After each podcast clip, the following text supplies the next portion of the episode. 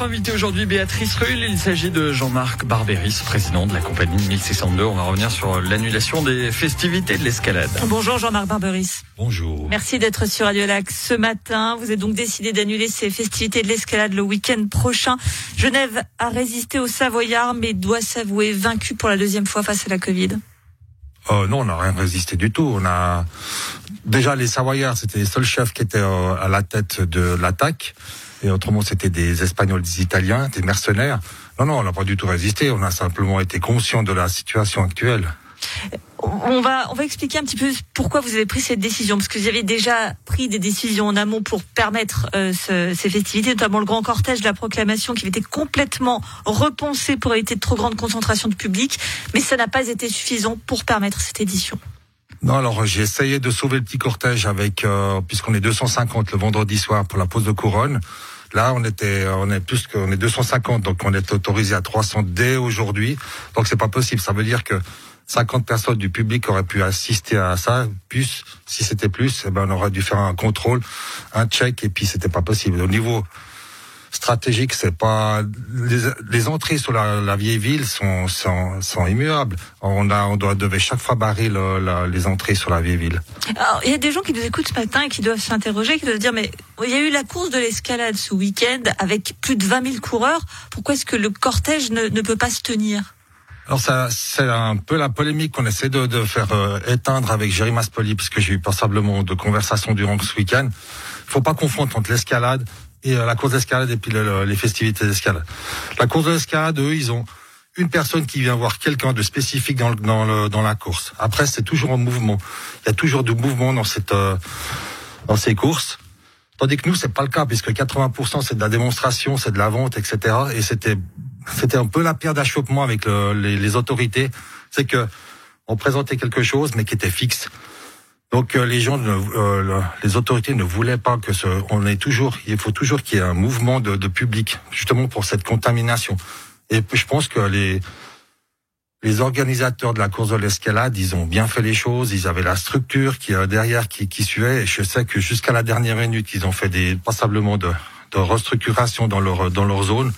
Et c'est pour ça que, ben voilà, moi je suis très content pour eux. Euh, ben voilà, nous on n'a pas, on a d'autres directives qui tombent dès aujourd'hui, donc il fallait aussi regarder par rapport à ça. Oui, oui on va rappeler qu'il n'y a pas de, de, guerre entre la course non. ni le cortège de l'escalade, sont juste deux événements très différents. Non, bien au contraire, on, a, on est, on est très soudés, on est très soudés avec les deux, les deux associations, et puis il faut que ça continue. Parce que vous, effectivement, ce sont des spectateurs qui viennent, qui sont statiques et qui regardent passer euh, le défilé. Il y a aussi une chose, euh, c'est que on n'a peut-être pas conscience, mais à cause d'escalade, c'est une énorme logistique avec énormément, énormément de bénévoles. Vous-même, même, s'il y en a à peu près 800, c'était plus compliqué d'effectuer ces fameux contrôles. Vous n'aviez pas la logistique nécessaire. Non, non, mais je crois que euh, la course d'escalade travaille avec beaucoup de bénévoles depuis fort longtemps. Nous, c'est un peu ce qu'on a découvert cette année, c'est que qu'on a dû demander des, des, participants au sein de la société, ben on s'est retrouvé avec pas beaucoup de monde. Et c'est là qu'on a eu la, la réflexion de dire ben, pourquoi pas l'année prochaine impliquer un petit peu plus nos, nos membres de notre, de notre société. Vous voulez dire quand vous avez demandé est-ce qu'il y aurait des, des gens pour nous prêter main forte pour assurer tout, tout ce contrôle, c'était c'était pas si évident que ça? C'était pas évident, non, surtout pour la course Saint-Pierre puisqu'on devait tenir la course Saint-Pierre pendant une, une douzaine d'heures tout principalement le samedi. Et là, on n'a pas trouvé beaucoup de monde. On a dû refaire, refaire un rappel. Et là, je pense que l'amitié la, qu'on a entre, entre membres a joué et on a eu beaucoup de participants qui se sont inscrits. Donc on va lancer déjà, rien que pour l'année prochaine, un appel à tout le monde, à tous ceux qui veulent participer à cette fête ô combien importante ici à Genève, ces fêtes de l'escalade. Euh, donc pas de cortège. Euh, on sait que c'est une décision qui est très compliquée à prendre, que vous n'avez évidemment pas pris de gaieté de cœur. Est-ce qu'il y en a certains qui sont prêts à braver l'interdiction? J'espère pas. J'espère pas parce que euh, je pense qu'il faut suivre le comité. La décision a été mûrement réfléchie depuis pendant deux heures de temps. Après, on a bien analysé la situation. Et euh, nous aussi, on est, on est tous parents, grand-père. Moi, je suis grand-père, donc euh, j'ai aussi pensé à ma petite fille qui devait défiler. Donc voilà, c'est pas, c'est pas anodin. Non, non, je, je pense pas. Parce que certains, pas. comment ont pris vos membres cette annonce?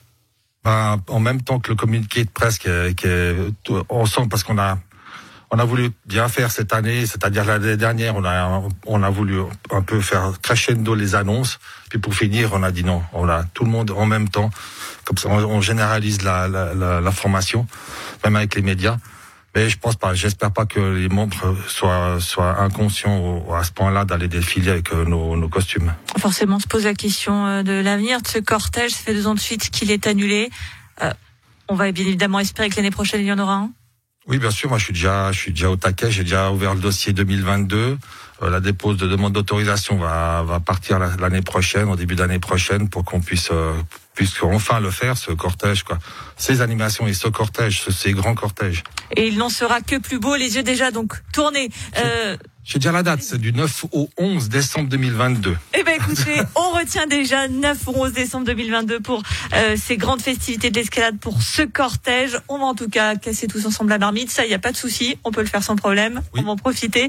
Euh, merci beaucoup Jean-Marc Barberis, président de la compagnie de 1602. Je vous dis donc à l'année prochaine, puisque c'est acté, on l'aura l'année prochaine, c'est sûr. Merci beaucoup de votre invitation. Et excellente fête de fin d'année à vous. À vous aussi, merci. Une interview